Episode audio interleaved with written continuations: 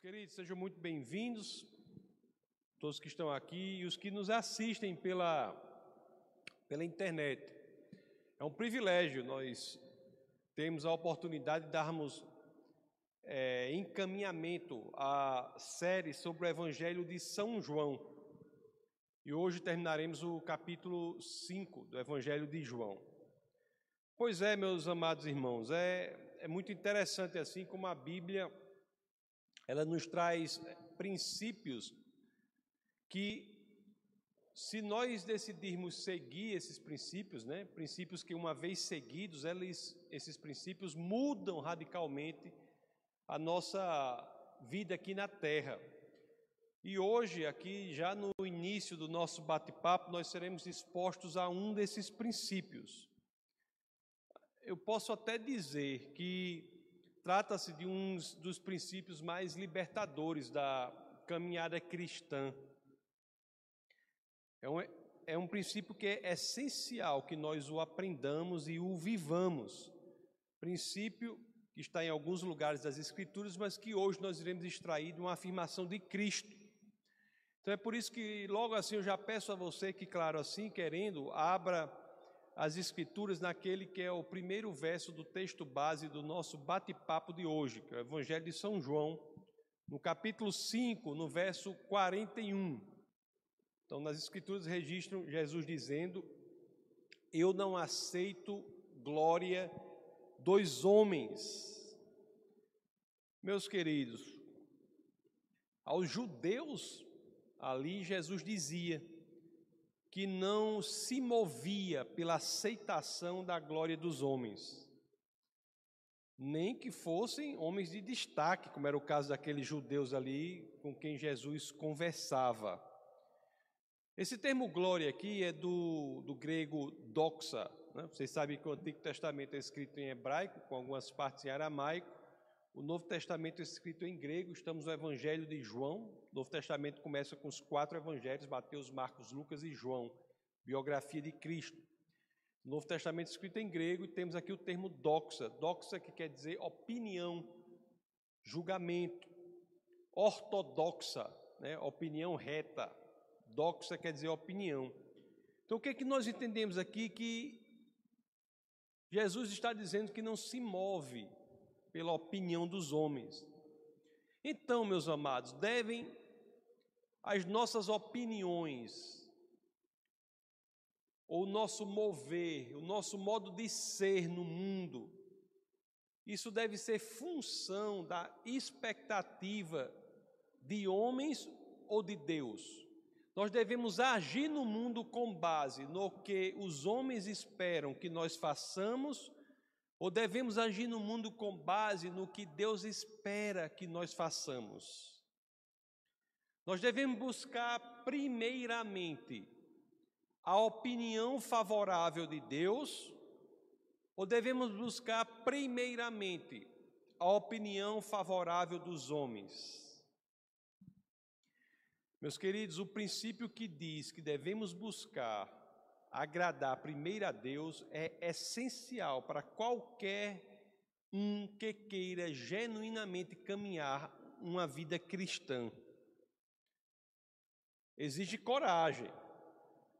Mas se nós tivermos a coragem necessária para isso, é importante que desde já nós aprendamos isso, que devemos, antes de tudo, buscar a aprovação de Deus. Meus amados, quantas vezes nós tivemos de dizer a pessoas né, com quem conversamos, a quem aconselhamos, eu, eu e a, a pastora tivemos de dizer a pessoas assim: seu problema é que você não tem coragem de dizer não. Você tem que aprender a dizer não. Não há crente que não saiba dizer não. Muitas pessoas se envolvem em sérios problemas, sérias situações, pelo simples fato que não aprendem que têm de agradar a Deus, e isto implica saber dizer não a homens. Muitas pessoas levam a vida querendo agradar a todo mundo. ficam coisa que não tem uma posição. Isso não é cristianismo. Olha, eu vou dizer para vocês, vocês estão aqui, vocês que me escutam, eu aprendi isso. Se efetivamente você não deixar que este princípio esteja tatuado em seu coração, introjecte-se em sua alma, se você não entender que isto é sinônimo de caminhada cristã, você terá sérios problemas. É necessário agradar a Deus e não a homens. É mais do que importante isso, meus amados. Isso é essencial. A igreja lá na, na Galácia, né? Ela estava em, em perigo. E o apóstolo Paulo, eu acho que ninguém tem dúvida do quão corajoso este discípulo de Cristo era, né? A igreja lá estava em perigo e o apóstolo Paulo ele não teve restrições alguma, nenhum constrangimento, nenhum problema em deixar claro na carta aos Gálatas, no capítulo 1, no verso 10. Ele diz: olha o que o apóstolo escreve. Acaso busco eu agora a aprovação dos homens ou a de Deus? Ou estou tentando agradar a homens? Se eu ainda estivesse procurando agradar a homens, não seria servo de Cristo. Meus queridos, vocês viram aí, né, que as escrituras nessa, nessa passagem da, de Gálatas, elas, as escrituras, elas dão um passo adiante tentar agradar a homens e não a Deus, é se colocar numa situação de alto perigo.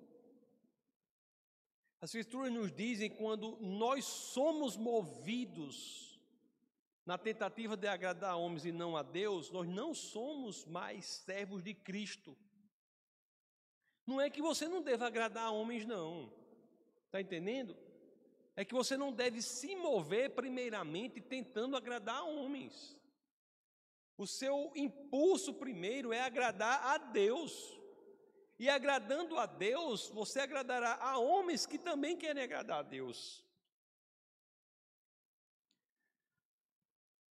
Vou ser um pouco mais claro, porque tem coisas que não são difíceis da gente concordar. E eu, eu até acho que essa é uma delas, né? Quando eu digo assim, é preciso, é preciso antes agradar a Deus e não aos homens. Eu acho que quase todo mundo concorda do quem é cristão quando eu digo isso. Eu estou sendo enfático, estou sendo veemente, eu estou sublinhando isto. Por quê? Porque, embora seja fácil a pessoa concordar com isso, é difícil colocar em prática na própria vida. É como perdoar. A coisa mais fácil do mundo é você dizer: é preciso perdoar. Agora você diz isso até ter a primeira coisa que você tem que perdoar. Quando você tem que efetivamente perdoar alguma coisa, aquilo que você diz tão facilmente se torna difícil. E aqui é uma dessas situações. Então peço licença para fazer essa pergunta. Sugestão, né? Sonde o seu coração.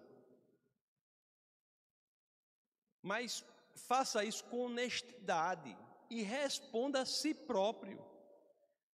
De quem, em primeiro lugar, você busca aprovação? Responda a si próprio. Em tudo que você faz, de quem em primeiro lugar você pensa, será que isso agrada a Deus? Será que é plano de Deus? Será que é vontade de Deus?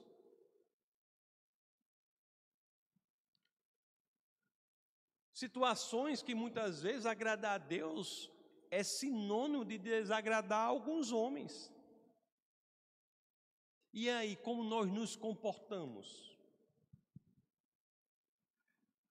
Estamos, como já dizia C.S. Lewis, em um somos como um exército em um território ocupado. Se agradamos a Deus, desagradaremos homens. Isso faz parte da caminhada cristã. Nós não podemos negociar isso. Meus amados, Deus, Ele, como vocês sabem, né? Ele conhece a condição do nosso coração. Ele sonda o nosso coração. Assim como sondava o coração daqueles judeus com os quais Jesus conversava. Jesus sabia que eles amavam mais a religião deles do que a Deus. Você veja como isso é sutil. Uma das mais perversas tentações do exercício ministerial, se você ser pastor, ministro de louvor, servir a igreja, uma das mais perversas tentações é você querer adorar o ministério e não a Deus, a religiosidade e não a Deus, o exercício do serviço e não a Deus. Porque essas coisas que eu falei por último aqui, elas têm a aparência de serem boas e são boas realmente. Mas elas não são para serem colocadas no lugar de Deus. Elas não são fins em si próprios ou em si próprias, elas são meios para que nos conectemos com Deus, que Ele sim, Jesus de Nazaré, o Deus encarnado, é a fonte da vida. É interessante que aqueles judeus não conseguiram aceitar o Filho de Deus encarnado porque amavam mais a religião do que amavam a Deus. Então, é uma, um desdobramento dessa pergunta: a quem queremos agradar primeiro? Qual é o nosso foco? Vamos ler agora os versos 42 a 44 do texto base, João 5, 42 a 44, para vocês verem a questão dos judeus. Olha o que as Escrituras nos dizem. Jesus falando para eles, né? Mas conheço vocês, sei que vocês não têm o amor de Deus. Eu vim em nome de meu Pai e vocês não me aceitaram. Mas, se outro vier em seu próprio nome, vocês o aceitarão. E o 44. Como vocês podem crer se aceitam glória uns dos outros, mas não procuram a glória que vem do Deus único? Essas palavras aqui, elas são alertas para todos nós. Mas todo mundo que está no ministério, ou que é cristão, todo mundo que está no cristão exerce um ministério. Deve ter isso, essa convicção.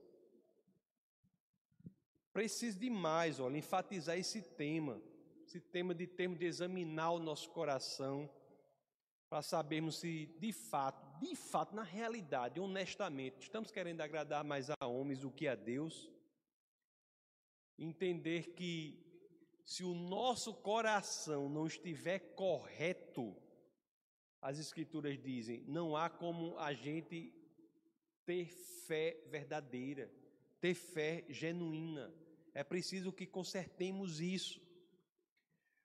O, uma, uma das coisas mais impressionantes que eu acho das Escrituras, quando elas falam da questão da fé, sobre o assunto da fé, é que elas correlacionam o estado do coração com a fé, com a crença.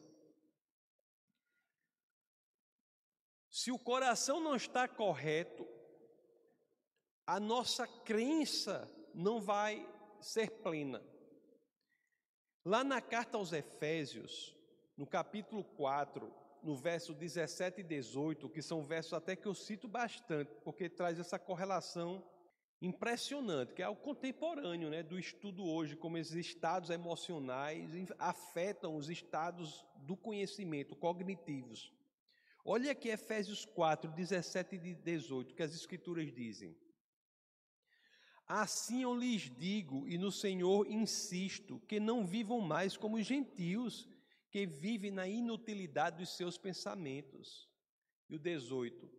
eles estão obscurecidos no entendimento e separados da vida de Deus por causa da ignorância em que estão, devido ao endurecimento do seu coração. Isso, meus queridos, é impressionante. As Escrituras nos dizem que o endurecimento do coração ele é capaz, ele é apto a gerar obscuridade no entendimento.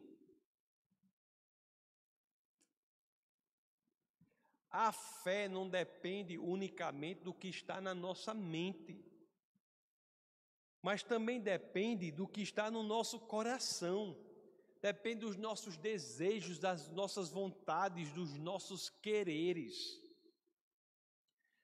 Por isso que nós vemos tanto pessoas assim, convencidas até de que o cristianismo faz sentido. Só, só que vemos num, num lugar do planeta em que vivemos, em que existe um cristianismo nominal muito forte, um cristianismo de superficialidade muito forte. Pessoas podem até dizer: não, eu acho que eu acredito que Jesus é Deus, eu me convenci que Jesus é Deus, mas, no entanto, não tem uma vida de acordo, não são verdadeiramente cristãos. Por quê? Porque escolhem adorar mais a outra coisa do que a Deus. Escolhem viver de uma forma que a prioridade um da vida dessas pessoas não é Deus, é outra coisa. Se houver tempo, eu me dedico ao Senhor. Se sobrar recurso, eu disponibilizo para o Senhor. Se eu tiver de férias, eu me dedico. Quando eu me aposentar, eu me dedico ao Senhor. Tem muita gente, assim, a quantidade crescente de pessoas está chegando perguntando assim, fica assim, por que, que eu não tenho uma fé genuína? Por que, que eu não tenho uma fé que eu acho assim que é uma fé verdadeira? A resposta a essa pergunta é outra pergunta. Pessoas às vezes perguntam assim: eu não tenho uma fé que eu queria ter, por quê? A pessoa, aí quando alguém fizer isso, você pergunta para a pessoa: mas me diga uma coisa, há alguma coisa em sua vida que você ame mais do que Deus?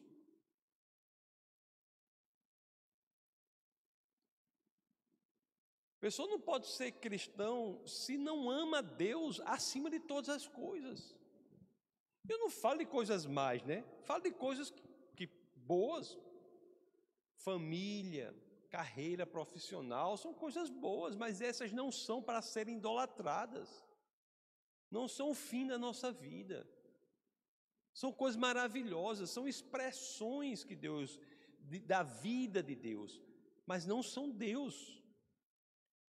E o pior é que vivemos, e, são, e tem coisas piores, tem coisas ruins, né? vivemos em um mundo, em uma época extremamente materialista.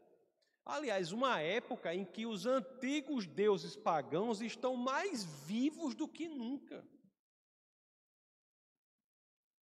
As pessoas estudam paganismo acham que os, esses deuses pagãos, Deus do dinheiro, não está vivo, não? O Deus da sexualidade,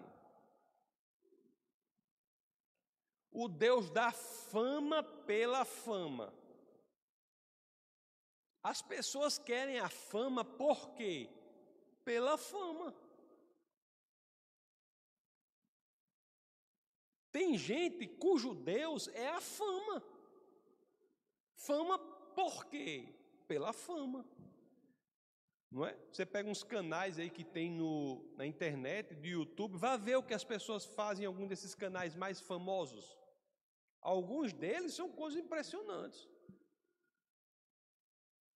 Um, não sei, mas eu imagino que se a pessoa gravar um vídeo, a pessoa comendo macarrão pelo ouvido, fica famoso. Pelo nariz, fica, é a fama pela fama. Tudo, para muitos, parece ser mais chamativo, mais atrativo do que o Deus que diz: Eu sou o que sou Ele não diz eu sou o que você quer que eu seja. Ele diz eu sou o que sou. As pessoas querem um Deus que diga eu sou o que você quer que eu seja.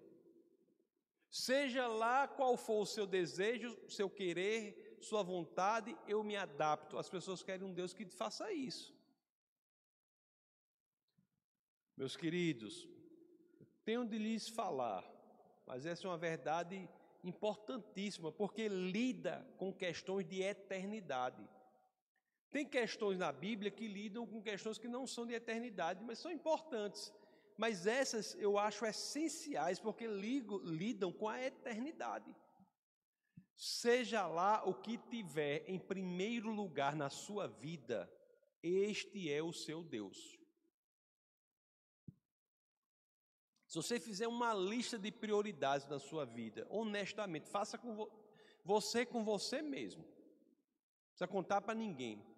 O que você colocar em primeiro lugar é o seu Deus. E quando colocamos outra coisa que não é Deus em primeiro lugar na nossa lista de prioridades, meus amados, nós não podemos querer ter fé em Deus quando amamos mais o mundo do que a Deus. Tem um, uma vez eu li o R.C. Sproul, ele disse assim: Eu fiz uma uma paráfrase, né? Uma, ele disse assim: querer ter fé amando mais outra coisa do que a Deus é como você se sentar na tampa de um baú e tentar abrir o baú sem se dar conta que o seu que é o seu peso que mantém o baú fechado.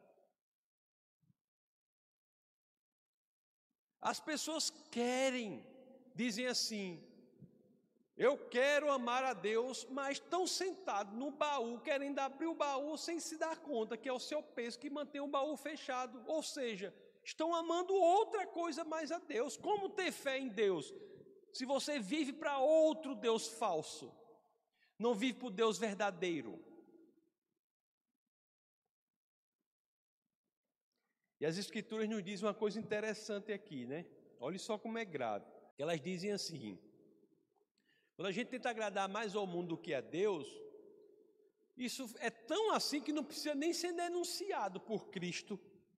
As próprias ações denunciam. Você lembra que eu sempre falo aqui, que foi algo que a minha pastora lá, quando eu me converti, pastora Marinila, disse. Lá da igreja batista, lá, eu me converti, numa, ela disse assim: que você já disse aqui, né? Eu acho que faz, não faz muito tempo que eu disse aqui que ela falou. Você não conhece um cristão pelo que ele, não tanto pelo que ele diz. Você conhece um, um cristão pela forma como ele vive. Não é que eu, que eu diga assim, eu achei algo tão assim na época de menina, quase que eu usava aquela palavra de duas sílabas. É lógico, lógico tem duas sílabas, né? Lógico, né? Lógico. É lógico. Quase que eu dizia, é lógico. Mas quando você pensa na profundidade disso, é impressionante. E olha o que nos dizem aqui os versos 45 a 47 do texto base. Vamos ler João 5, 45 a 47. As Escrituras dizem assim: Contudo, não pensem que eu os acusarei perante o Pai. Jesus falando. Quem os acusa é Moisés em quem estão as suas esperanças? Se vocês crescem em Moisés, creriam em mim, pois ele escreveu a meu respeito. Visto, porém, que não creem no que ele escreveu, como crerão no que eu digo? Moisés aqui se referindo à lei, ao Pentateuco escrito por ele. As, as escrituras são incríveis, não é? Quando o nosso coração está errado, quando a nossa intenção está errada, quando não priorizamos o Senhor, não é nem Jesus que nos acusa, é a própria lei. A própria lei já nos acusa, os próprios mandamentos já nos acusam.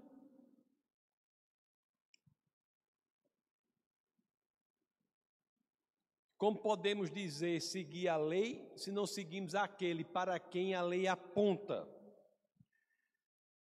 Os mandamentos, meus queridos, a lei, como vocês sabem, não são escadas para alguém se tornar povo de Deus mas são padrões esperados para quem é povo de Deus.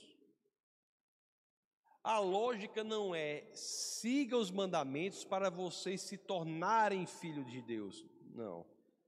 A lógica é siga os mandamentos porque vocês são filhos de Deus. É um padrão esperado para quem é filho de Deus. E aqui no verso que lemos, vamos só reler João 5,45. Coloque aqui, Orlando, por favor. Contudo, não pensem que eu os acusarei perante o Pai. Quem os acusa é a lei, é Moisés, é a lei, são os mandamentos. Em quem estão as suas esperanças? As pessoas colocam as esperanças no cumprimento dos mandamentos, nas suas ações que cumprem os mandamentos. Mas a esperança não é para estar ali. A esperança é para estar em Jesus. Estando em Jesus, cumpriremos os mandamentos.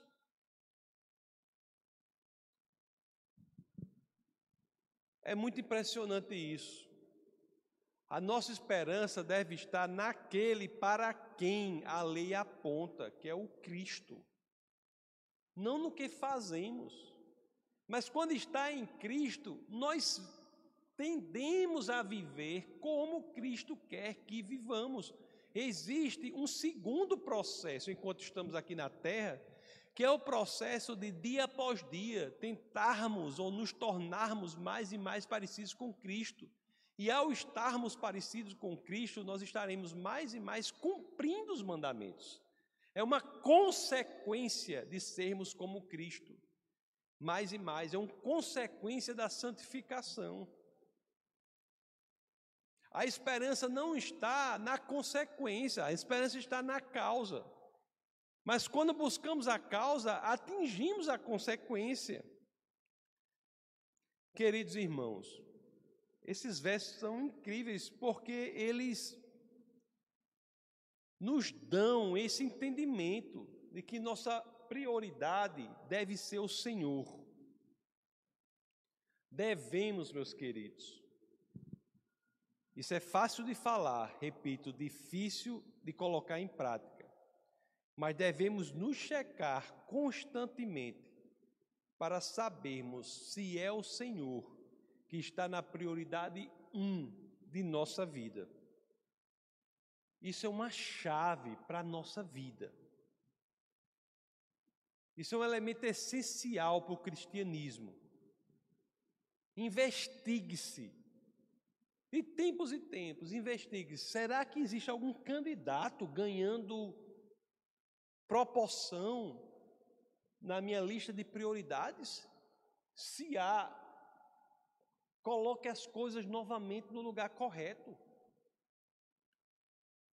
Se estou agindo algo contrário aos mandamentos, procure a causa. Por quê?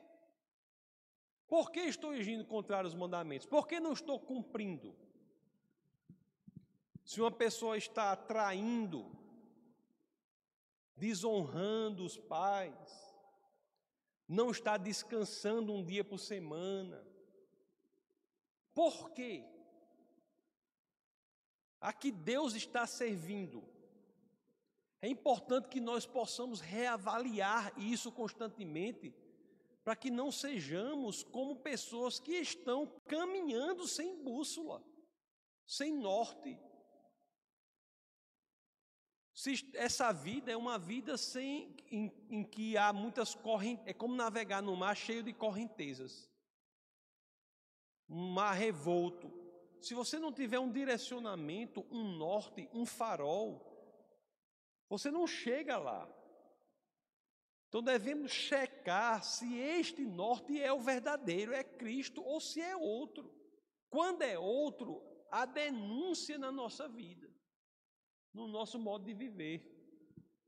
Somente quando colocamos Cristo na prioridade um de nossa vida é que verdadeiramente nós iremos experimentar a boa, perfeita e agradável vontade de Deus nesta nossa breve caminhada aqui na terra, meus queridos.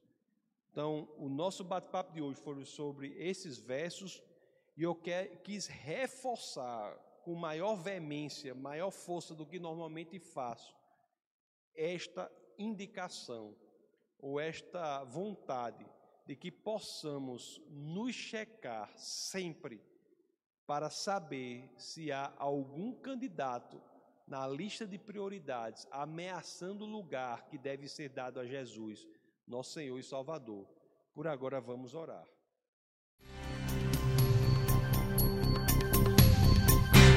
Essa foi uma produção do Ministério Internacional Defesa da Fé um ministério comprometido em amar as pessoas, abraçar a verdade e glorificar a Deus. Para saber mais sobre o que fazemos, acesse defesadafé.org.